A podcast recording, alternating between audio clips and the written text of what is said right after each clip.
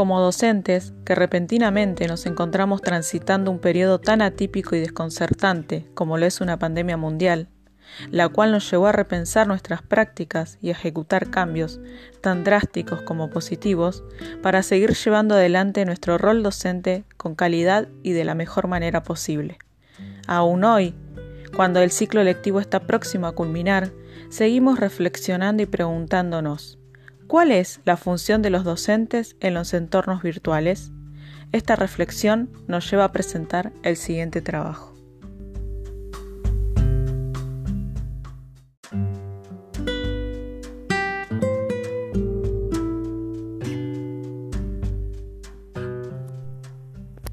Hace tiempo que la educación ha venido evolucionando y pareciera estar en proceso de una transformación.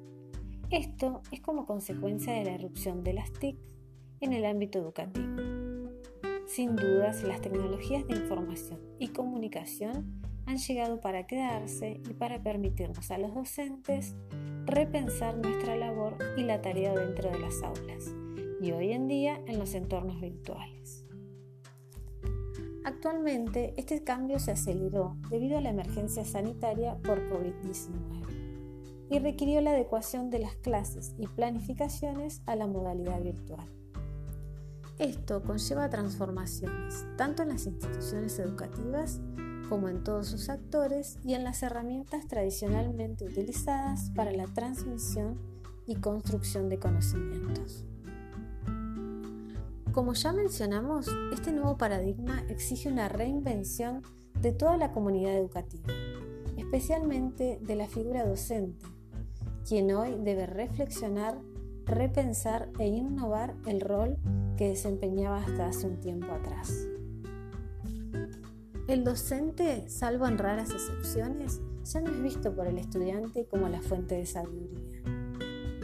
El estudiante sabe que ningún profesor puede competir con la información presente en la web, la cual puede estar escrita por expertos a nivel mundial. Hoy, en este nuevo rol, la forma en que el docente obtendrá la atención de sus, estudiantes no será por proporcionar la información correcta, sino en ayudarles a encontrarla. El docente oficia de facilitador y orientador del aprendizaje se trata de un guía que asesora, acompaña y promueve respecto a las fuentes apropiadas para la búsqueda del tratamiento y la selección de información en los entornos virtuales. Este cambio de rol también implica un cambio de valores. Ya no es el docente que exige silencio, sino el que fomenta el debate, el intercambio, la participación, la iniciativa y la atención a los compañeros para entre todos, con su, supervisión y apoyo, ir encontrando el camino hacia el conocimiento. Da protagonismo al estudiante, promoviendo su participación en la construcción de un propio proceso de aprendizaje y premia el trabajo en equipo, en conjunto y la capacidad de debatir y solucionar conflictos en forma reflexiva, promoviendo la reciprocidad. El docente es quien establece y o negocia las normas para generar un clima de armonía. Planifica, plantea y organiza los procesos de enseñanza y aprendizaje. Es quien motiva el trabajo colaborativo entre estudiantes y se predispone para el trabajo en equipo con colegas. En la práctica, esto implica que las exposiciones magistrales dejan de tener mucho sentido y el trabajo en grupo, la realización de proyectos, la presentación de estudiantes y otras actividades similares toman el protagonismo. Las TICs y los entornos virtuales facilitan que estudiantes y docentes puedan trabajar juntos a pesar de la distancia y el contexto que nos envuelve, que puedan colaborar en un mismo documento desde distintas localizaciones y que compartan información y recursos sin estar físicamente compartiendo un espacio. Hoy se asocia la figura del docente con un mediador, tutor, asesor, consultor y mentor, entre otras. Y esto se debe a la función social que hoy desempeña el docente, función de tutoría, acompañamiento y mediación de los procesos de enseñanza y aprendizaje. Sin dudas, la labor y la tarea docente desde la virtualidad han resultado y es sumamente compleja y desafiante.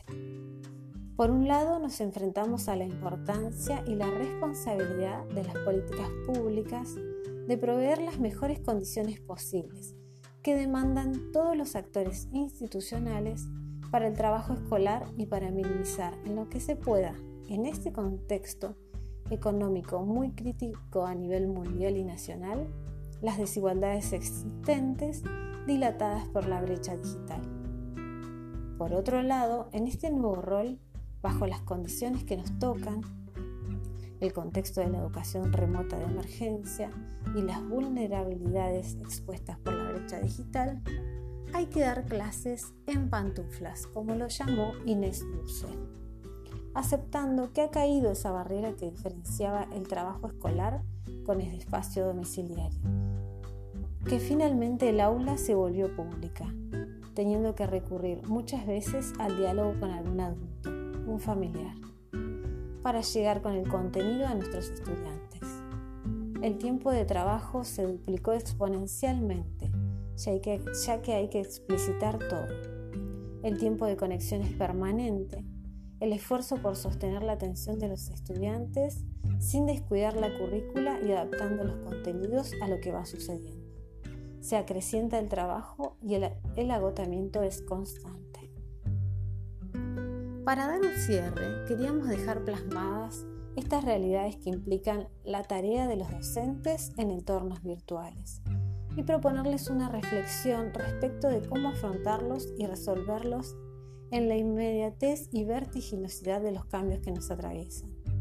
La reflexión implica propuestas para resolverlos sin dejar a nadie excluido de esta nueva modalidad, o mejor dicho, de esta necesidad de innovar los procesos de enseñanza y aprendizaje.